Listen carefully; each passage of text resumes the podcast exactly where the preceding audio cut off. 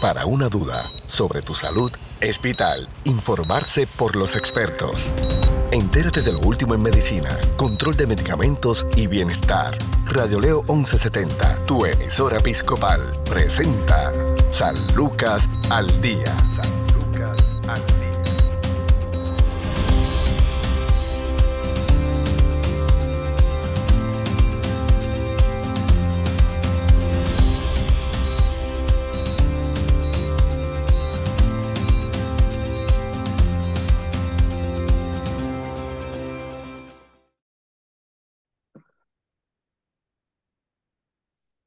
Tal amigos? Les saluda la periodista Sandra Torres Guzmán en San Lucas al Día, el programa del Sistema de Salud Episcopal. Hoy conversamos con la doctora Vilma Velázquez, especialista en, en alergia pediátrica. Ella es alergista pediátrica eh, y nos va a acompañar en la edición de hoy hablándonos sobre un tema de actualidad que son los virus respiratorios. Pero vamos a conversar y a saludar a la doctora Velázquez. ¿Cómo está? Muy bien, gracias a Dios, Sandra. Saludos, doctora. Que muchas alergias que pueden tal vez confundirse con estos aires navideños. Vamos primero, ¿verdad? A explorar cómo esta temporada regularmente cambia, eh, incluso pues las condiciones de salud y el estado de, de, de muchos, muchas personas, sobre todo los niños, y cómo entonces podemos diferenciar entre todos estos virus que nos están aquejando en este tiempo? Bueno, tenemos que tener en cuenta pues que tenemos un cambio en el clima, ¿verdad? Se supone que ahora las cosas son más fritas y ahora vamos a tener, debido a ese frío y esa como humedad un poquito más alta, los alérgicos como que se exacerban, ¿verdad? Entonces vamos a ver un aumento en estornudos, en secreciones respiratorias claritas, en, en que le pica la nariz, un poquito de congestión, pica los ojos, que ese es el patrón que vemos usualmente durante esta época para nuestros pacientes alérgicos en general. Lo que sucede es que en esta época también ha habido como un patrón anormal en, en la presencia de virus respiratorio para la época, que usualmente suelen empezar a aumentar los virus en esta época, pero ahora ha habido una explosión gigantesca de todos estos virus. Es como, como si todos llegaron a la misma vez. Y entonces vamos a tener muchos pacientitos pediátricos con, con enfermedades respiratorias provocadas por virus mayormente. Y entonces ahí tenemos a los alérgicos también. Y entonces vemos, e, ¿es la alergia que tiene el nene o es una infección por los virus estos respiratorios? O inclusive los pacientes alérgicos pueden tener también los virus respiratorios y complicar la situación. Así que podemos ver diferentes tipos de situaciones durante esta época que ahora ha estado agravada por la presencia, por la gran cantidad de estos virus respiratorios en nuestra población pediátrica en esta época. Claro, en otras épocas del año hablamos sobre los efectos de los fuegos forestales, el polvo del Sahara, eh, distintas a las mismas alergias que nos pueden traer las esporas, los hongos, eh, y, la, y hay niños y personas que son alérgicas también al polen. Pero entonces en este tiempo se agrava un poquito más. ¿Cómo, cómo podemos tal vez diferenciar, si hay alguna manera, de lo que puede ser una alergia común o un simple resfriado y hablar entonces de cuáles en sí son estos nuevos virus o por lo menos lo que tenemos en el ambiente este año? Ok, usualmente el paciente alérgico va a tener secreciones nasales que son claritas, van a ser transparentes, son secreciones transparentes que vienen y van o que, o que las tiene un poquito más frecuentes durante el día. Eh, puede estornudar un poquito más de lo normal, pero no va a tener fiebre, ¿verdad? Es bien raro que tenga fiebre y es raro ver que los nenes se, se amontonen, como nosotros decimos, que se amoteten. El pacientito alérgico sigue jugando, sigue, sigue haciendo su actividad común y corriente, pues entonces tiene todos esos moquitos claros que, que, que no le importa que tengan los moquitos. Ellos siguen como si nada estuviera pasando. Mientras que cuando están enfermos, ¿verdad? Cuando hay un virus que ataca, pues vamos a ver que el paciente se ve más, baja la actividad, es un nene que lo vemos más como más sentadito y si lo tocamos, pues podemos sentir que está calientito, ¿verdad? Esos son los virus catarrales buena gente, que son usualmente los que atacan durante esta época, ¿verdad? Van a tener un poquito de fiebre, se van a motetar, este, bajan la ingesta de comida, y entonces ahí podemos diferenciar cuando vemos el nene que está quietecito, que no está tan activo como siempre, eh, eh, pues ya sabemos que está cocinando algo, como nosotros decimos, y que pues debemos vigilarlo por si hace una fiebre, ¿verdad? Que, que la podamos cuantificar con, con, termómetro y si tenemos que darle algún medicamento para la fiebre. Pero usualmente la diferencia es esa, cuando ellos tienen alergia y tienen sus síntomas alérgicos, ellos siguen haciendo sus actividades como si nada. Pero cuando están teniendo alguna infección por algún virus de estos respiratorios, pues las revoluciones bajan y la comida baja también. Y vamos a ver la diferencia. Yo siempre decía que yo prefiero que mi nene esté brincando para arriba y para abajo y que me tenga y me vuelva loca a ver al nene tirado en un sofá que no quiere hacer nada, pues yo sé que algo está pasando. Ciertamente se ponen eh, un poquito más changuitos, no, no quieren comer, las situaciones que estamos viendo hoy día, eh, producto tal vez de, lo que es la, pandemia de, del COVID-19, lo que es el virus respiratorio sincitial, lo que es la influenza, el micoplasma, eh, mantiene preocupados a, los médicos, a los especialistas como usted, pues por la alta cantidad de, de niños que están llegando a las salas de emergencia. ¿Cuál es el panorama? Por eso ahora hemos, visto un cambio bien radical, bien, bien diferente. Hemos visto un cambio donde hemos visto un aumento desmesurado, es una cosa enorme. En el aumento que vemos en el caso de niños que están siendo atacados por estos virus, que usualmente estos virus, como dije en un principio, tienen como una época ¿verdad? Vamos viendo las influencias, las vamos viendo más a final de año, a principio de enero, pues ahora estamos viendo de, de, de cantazo todos estos nenes con influenza. Y el respiratorio sincitial es como si se hubieran juntado las dos, las dos virus o las dos, eh, como no son epidemias, sino que la prevalencia, la cantidad de los nenes infectados con estos virus, pues han aumentado de sobremanera, como si estuvieran, no es fuera de época totalmente, pero que, que los dos compartan, ¿verdad? El respiratorio sincitial y el influenza, que los estemos viendo a la vez. Eh, eh, nosotros estamos viendo pacientes en el hospital que tienen los dos infecciones a la vez.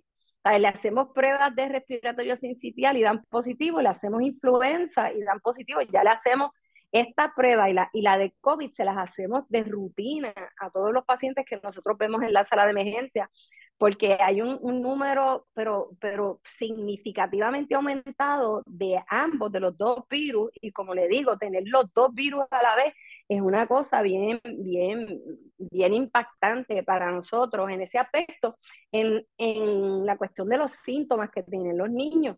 Por eso estos niños que están atacados por estos virus eh, pueden tener unos síntomas tan severos que acaban en, las unidad, en la unidad intensiva. Y la unidad intensiva de nosotros en, esta, en estos últimos mes o seis semanas ha estado prácticamente llena todo el tiempo, ¿sabes? Y todos son pacientitos pediátricos pequeños que, va, que tienen condiciones respiratorias que, que son bien severas, que ameritan que estén en la unidad de cuidado intensivo. ¿Cuán pequeños? ¿En qué, entre qué promedio de, de tiempo fluctúan ellos? Usualmente los respiratorios sincitiales son nenes pequeñitos de menos de un año. Esos son los que atacan mayormente. Eso no quiere decir que nenes de dos años puedan tener virus respiratorios sincitiales, pero usualmente son nenes pequeñitos de menos de un año. Y lo que se habla mayormente son que los que peor les va son aquellos nenes que nacieron durante la pandemia.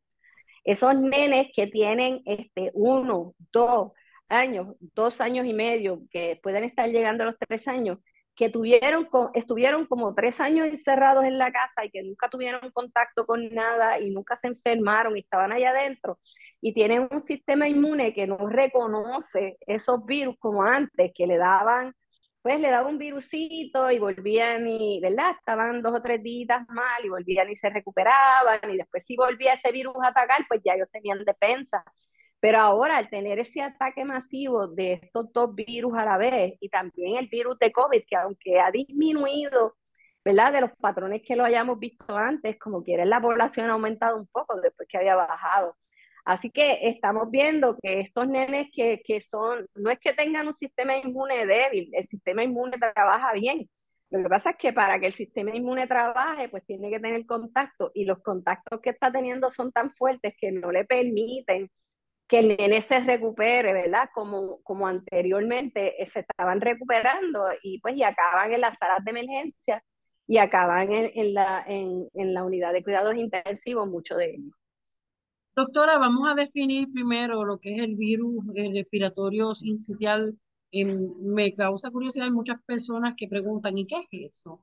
lo están escuchando más Ok, es, es, un virus, es un virus eh, respiratorio. Es un virus respiratorio igual que cualquier otro, pero que tiene la capacidad de que irrita las vías respiratorias de una manera más agresiva pues que un catarro común y corriente. entonces estos virus respiratorios sincitiales tienen su época del año en lo que ellos aparecen y los vamos a ver en niños, pues como dije, que son pequeñitos. La mayor, la gran, gran cantidad de ellos tienen menos de seis meses, usualmente, pero ahora los estamos viendo hasta el año o hasta el año y medio, porque hay como una, una, gran cantidad de, de, contagios entre la población este, pediátrica en este aspecto. Y es un virus que, como le digo, provoca el que la vía aérea se, se, se irrite, se inflame, y se inflama de una manera que una vez el virus ya no está atacando tanto al paciente, el paciente se queda con esa vía respiratoria inflamada y eso, eh, este virus va a provocar que los nenes hagan sibilancias como los asmáticos. Y cuando uno los oculta, oye ese bronquio que está haciendo ese sonido, ¿verdad? Que, que decimos que están pitando, que tiene eh, esa sibilancia eh, cuando botan el aire en la expiración, que es bien característica, que lo vemos en los asmáticos. Y hay unos estudios que dicen que los niños que padecen del virus respiratorio sincitial en una o dos ocasiones, esos niños tienen una probabilidad más alta de padecer de asma en el futuro. Así que somos bien pendientes de aquellos nenes que le da este tipo, este tipo de infección viral. ¿Cuánto tiempo después del contacto se desarrolla este virus? Estos virus son bien rápidos, rápidos, rápidos. Puede ser 24 horas, eh, eh, hasta menos de 24 horas. Una vez la persona tiene el contacto, le empieza a incubarse. Y el problema es que cuando hay incubación, pues no vemos los síntomas, sino que el virus está trabajando dentro del cuerpo de uno para atacarlo, ¿verdad? Está atacando el cuerpo, pero no se ve nada por fuera. Ya una vez empiezan a tener las secreciones y empiezan a toser y empezamos a oír esas sibilancias de los nenes, ya han pasado por lo menos tres días en ese aspecto y, y, todavía pueden estar contaminando a la gente que está alrededor y pueden contaminar a los adultos, no le da tan severo como a ellos, porque como yo le digo, los, nosotros tenemos unas vías respiratorias más grandes, los bronquios de nosotros son más anchos y las secreciones pueden correr por, eso, por esas vías respiratorias. Mientras que los nenes, pues como esos bronquios son tan pequeñitos, con un poquito de secreciones, esos bronquios se tapan y ahí es donde tenemos los problemas. Y en ese aspecto, ¿cuánto nos dijo que pues hay niños que se quedan prácticamente afectados durante el resto de sus vidas con diagnósticos como, como de asma? Pero en ese caso, ¿cómo se diagnostica y qué prueba se hace para saber qué es virus respiratorio sincitial? Ah, no, en el, en, en el hospital tenemos pruebas rápidas para detectarlo. Y por eso le digo que esas son, son claves. una vez llega un nene a, sala de a, nuestra sala de emergencia, se le va a hacer prueba para virus respiratorio sensitial, se le va a hacer prueba para influenza y se le va a hacer prueba para COVID. Esas tres son básicas, que son los tres virus, ¿verdad? Que son los que más están infectando en la temporada y entonces de ahí es que sacamos. Okay. Pero se hace en sala de emergencia y se puede hacer en el laboratorio también. O sea que es una situación bien, bien delicada, sobre todo para los niñitos más pequeños. Y la, la, modo de contagio viene siendo básicamente el, el, mismo que para los otros virus. Exacto. exacto, el mismo que para los otros virus. Por lo tanto, son las mismas medidas de precaución, el lavado de manos, este, el, el, tener mascarillas en aquellos pacientes que tengan ese tipo de secreciones, porque van a estar tirando esos virus por todos lados alrededor. Entonces, en unas casas, a veces recibimos tres nenes corridos, porque eso se contagian en la misma casa, ¿verdad? En el mismo hogar, en ese aspecto que los traen y, pues, y pueden tener este tipo de condición. Y se van y se manejan eh, los de respiratorio sincitial se manejan como si fueran los asmáticos, le dan terapias con albuterol, este, se les da oxígeno, dependiendo de verdad del grado de, de, dificultad respiratoria que tengan. Algunos son más suaves y no hay que darle ningún medicamento, sino que ellos solitos lo van limpiando el sistema. Pero cuando son así bien pequeñitos, los menos de seis meses, como te dije, que los bronquios son tan chiquititos, pues necesitan una ayudita y entonces va a haber que darle oxígeno o cualquier otro tratamiento en el hospital. Claro. El micoplasma, vamos a hablar un poco de, del micoplasma y por qué es tan contagioso.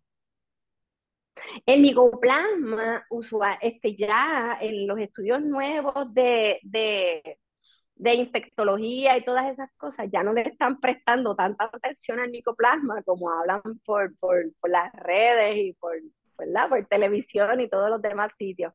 Porque el micoplasma tiene la característica de que ataca a nenes más grandes, ¿verdad? Y el micoplasma lo vamos a ver en nenes más grandes, usualmente en nenes de escuela. Y entonces tenemos un problema grande, ya casi no hacemos ni las pruebas de micoplasma, porque la prueba de micoplasma, una vez positiva, te va a dar positiva por lo menos por seis meses. Así que si a una persona le dio micoplasma y yo le sigo haciendo la prueba, hasta seis meses después me da positiva y no es que la persona tiene micoplasma, sino que el marcador micoplasma lo tiene en sangre y le da la prueba positiva, pero eso no quiere decir que la tiene. Y a veces vemos nenes que los manejan con antibióticos hasta tres, cuatro veces, le vuelven y le dan el antibiótico, vuelven y le dan el antibiótico de micoplasma, y en realidad no lo necesitan y probablemente tienen otro de los virus de los que estábamos hablando anteriormente.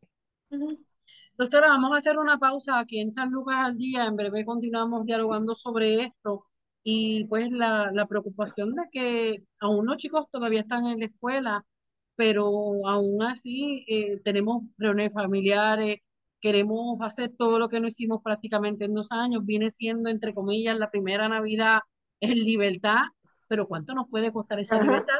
Sobre esto hablamos con la doctora Vilma Velázquez, alergista pediátrica, luego de esta pausa en San Lucas al Día. Tu salud no se detiene al igual tu programa, San Lucas al Día, por Radio Leo 1170M, tu emisora episcopal. Somos parte de tu vida. El virus respiratorio sincitial puede ser peligroso para algunos bebés y niños pequeños. Cada año en los Estados Unidos, un estimado de 58 mil niños menores de 5 años son hospitalizados debido a infecciones por el virus respiratorio sincitial Aquellos con mayor riesgo de enfermarse gravemente incluyen bebés prematuros, bebés muy pequeños, especialmente los de seis meses o menos, los niños menores de dos años con enfermedad pulmonar crónica o enfermedad cardíaca congénita que está presente desde el nacimiento, niños con el sistema inmunitario debilitado, niños con trastornos neuromusculares, incluidos aquellos que tienen dificultad para tragar o para expectorar las secreciones mucosas.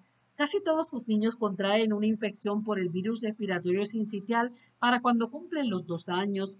La mayor parte de las veces el virus causará síntomas de enfermedad similares a los del resfriado, pero también puede causar enfermedades graves, por ejemplo, bronquiolitis, que es inflamación de las vías respiratorias pequeñas en los pulmones, y neumonía, que es infección en los pulmones.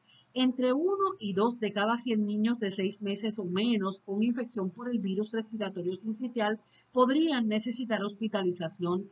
Aquellos hospitalizados podrían necesitar oxígeno, fluidos intravenosos si no pueden comer o beber lo suficiente, o ventilación mecánica. La mayoría mejora con este tipo de tratamiento de apoyo, recibe alta hospitalaria en pocos días. La infección por el virus respiratorio sincitial podría no ser grave cuando comienza. Sin embargo, puede agravarse después de unos días.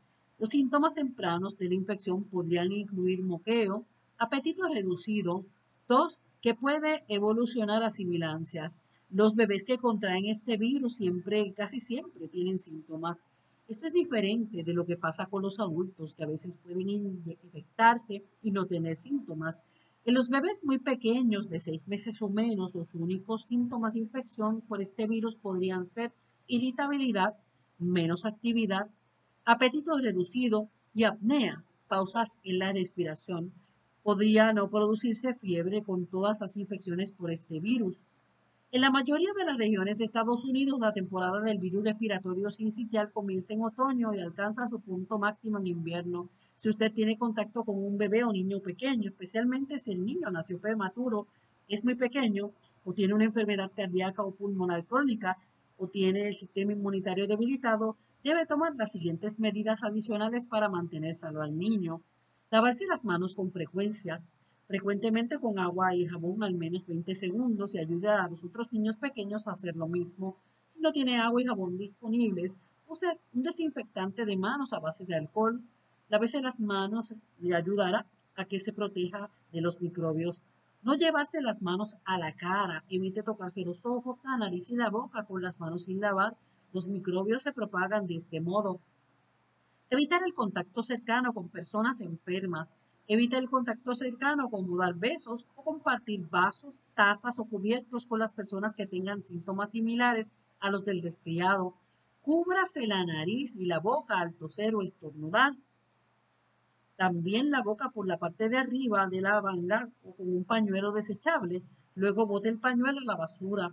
Limpie y desinfecte las superficies y objetos que las personas tocan frecuentemente como los juguetes, las manijas de las puertas y los dispositivos móviles. Cuando las personas infectadas con este virus tocan superficies y objetos, pueden dejar microbios. Además, cuando tosen o estornudan, pueden caer gotitas con microbios sobre las superficies y objetos. Si es posible, quédese en la casa y no vaya al trabajo, la escuela o lugares públicos cuando el niño esté enfermo. Esto ayudará a proteger a los demás para que no contraigan su enfermedad. Todavía no hay una vacuna que prevenga la infección por el virus respiratorio sincitial, pero los científicos están trabajando arduamente para crear una. Adicional, hay un medicamento que puede ayudar a proteger a algunos bebés que tienen alto riesgo de enfermarse gravemente por este virus. Los proveedores de atención médica generalmente dan este medicamento a los bebés prematuros y niños pequeños con ciertas afecciones del corazón y los pulmones, como una serie de inyecciones mensuales durante la temporada. Si a usted le preocupa el riesgo de que su hijo pueda enfermarse gravemente por el virus respiratorio sincitial, hable con su médico. Esto es San Lucas al Día. Informarse sobre el cuidado de tu salud es sentirse seguro. Continúa su programa de especialistas, San Lucas al Día, también a través de radioleo1170.com.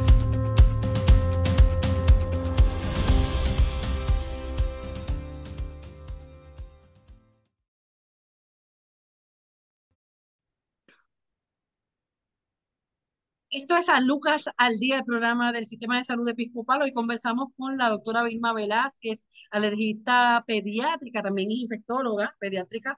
Eh, estamos hablando con ella sobre los distintos virus que nos están eh, afectando a la población pediátrica, especialmente los más pequeñitos. Habló de, de la preocupación que hay con el virus respiratorio sincitial. Increíblemente, por lo menos gracias a Dios, ya no se le está dando tanto foro a lo que es el, micoplasma, que era una de las preocupaciones hace varios meses, pero todavía estamos en una época fértil para la influenza, sin olvidar que está por ahí el COVID. Vamos a hablar sobre los síntomas de la influenza y cómo están eh, desarrollándose los menores en esta zona. Ok, influenza, por ejemplo, si hablamos de adultos, cuando hablamos de influenza, pues tenemos ese dolor de cabeza, ese malestar general eh, y fiebre, ¿verdad? Pero en, el, en los nenes, nosotros lo que vemos mayormente, eh, vemos la fiebre, ¿verdad? Que ese es el estándar que se maneja bastante, pero tienen vómitos y diarrea. que, que uno pensaría que los vómitos y diarreas van a ser unos síntomas de enfermedades que son del tracto gastrointestinal y no de un virus respiratorio como es influenza, pero en los nenes pues ataca, ataca de una manera diferente, va a tener la fiebre, los vómitos y diarrea y muchas veces nosotros los manejamos y los vemos en sala de emergencia y se hidratan y todas esas cosas cuando llega, pero como siempre, como te dije, siempre le vamos a hacer la prueba de influenza, ¿verdad? Y de respiratorio sincitial y, y nos encontramos con que muchos de esos nenes lo que tienen es influenza como tal. Así que ya sabemos que tienen influenza, sabemos que tenemos que cambiar el manejo de lo que estamos haciendo. Vamos a hidratar a esos nenes porque se deshidratan, pero van a tener fiebre bien alta, van a tener deshidratación y esto y no quieren comer, tienen una, una falta de apetito bien, bien, bien grande. Eh, y entonces de ahí en adelante, la ventaja que tenemos con influenza es que influenza pues tiene un medicamento específico para manejar la, la condición ¿verdad? Que es el, el que se conoce como Tamiflu, que es el nombre comercial. Eh, y entonces, eh, una vez uno empieza el tratamiento, si empezamos el tratamiento bien temprano, cuando los nenes tienen el síntoma, en 48 horas ese nene va a estar prácticamente nuevo, en la gran mayoría de los casos. Si lo empezamos temprano y en los adultos también, eh, si se empieza en las primeras 24 horas, lo más en las 48 horas, es sumamente efectivo eh, y, la persona va a mejorar rápida, rápidamente. El problema que tenemos con, con, el medicamento, ¿verdad? Porque lo tenemos en suspensión para poderle dar a la población pediátrica, es que hemos tenido tantos y tantos y tantos casos de, de influenza que ya en la farmacia se nos está haciendo bien difícil conseguir el Tamiflu para dar tratamiento de estas condiciones y pues y esto es un gran problema porque el medicamento es sumamente efectivo pues por la avalancha de casos que ha habido, la cuestión también de lo, de lo del COVID, que ha sido una situación bien pues, fuera de, lo que se esperaba. De hecho, ahí también poca producción y hay poco eh, despacho de, otros medicamentos como antibióticos. Ya se está mirando tal vez una, una escasez de, uno de los antibióticos más utilizados para combatir las infecciones eh, cotidianas, como llamaríamos de esta, de esta forma. Eh, y lo estuvimos viendo, ya, ya la, la, casa farmacéutica se expresó y es precisamente eh, toda esta avalancha ocasionada pues, por el COVID-19, cómo afectó a los trabajadores.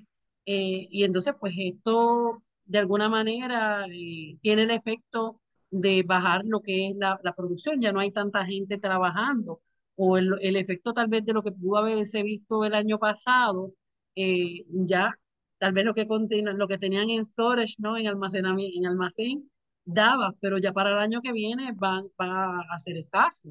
O sea que, estamos, vamos a enfrentar una, una escasez de, de, medicamentos que son importantes para, para batallar contra infecciones y contra virus como estos.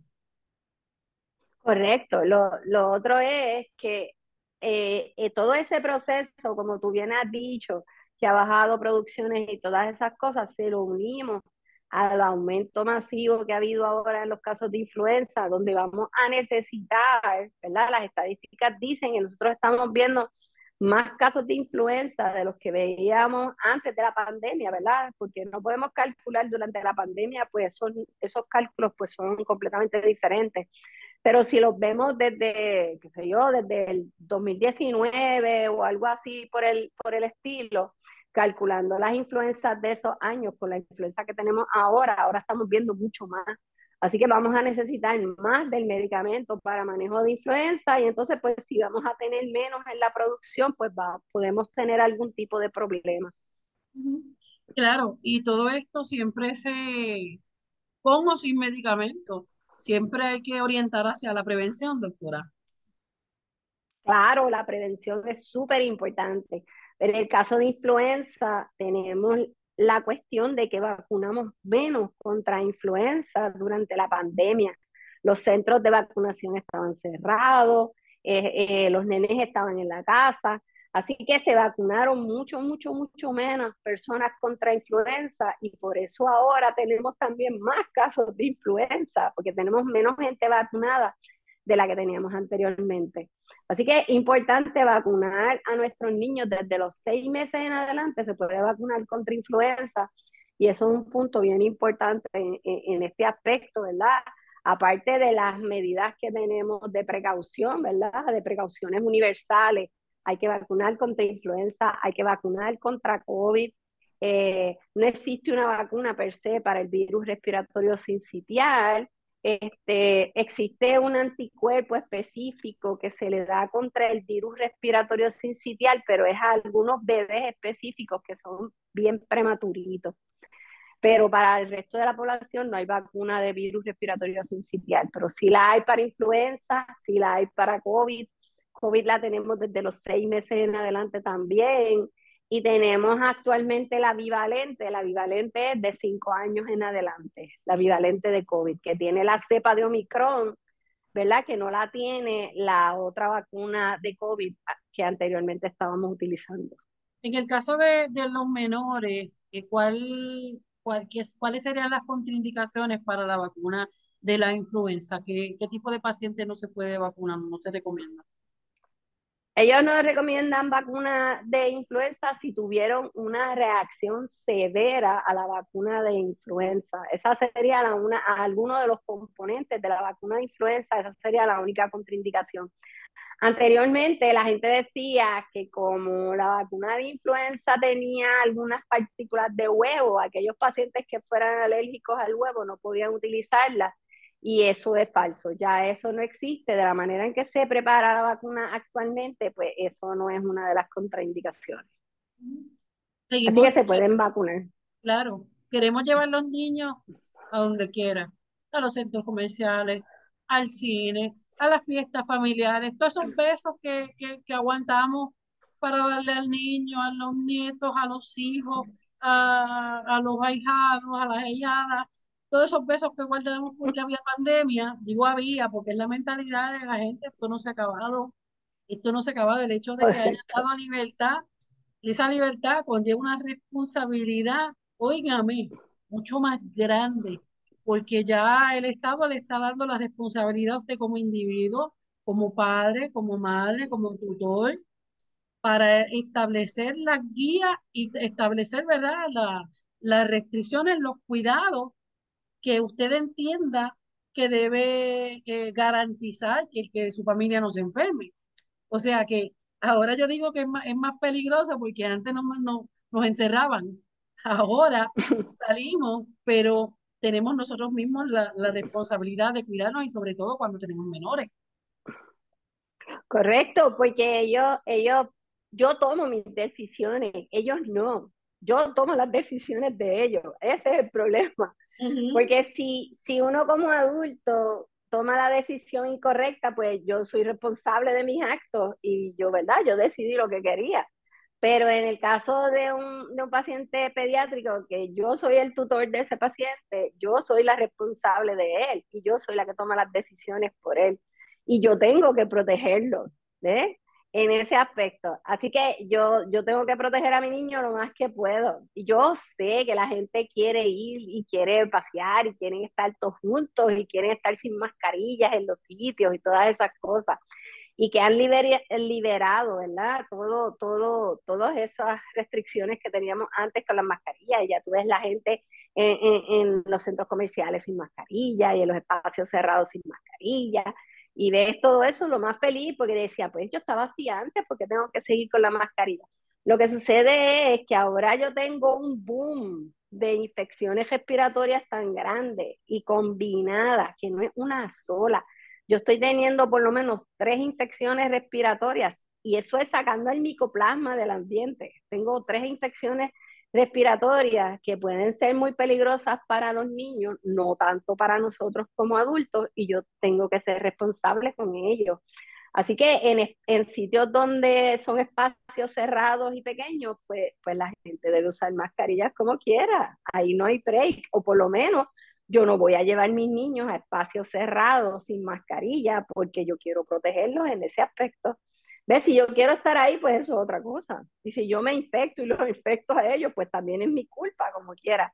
Pero a los niños yo no, yo no debo exponerlos a, a, espacios cerrados donde hay un montón de gente y que puedan, puedan contaminarse. Quien más contamina son los niños. Ellos se comparten las cosas. Por eso es que tenemos en las escuelas que cierran salones completos. Yo, yo he visto de salones enteros, de que todo el mundo tiene influenza y han tenido que cerrarlo o, los centros de cuidado, donde hay un montón de niños enfermos también en ese aspecto y ellos se comparten todo eso.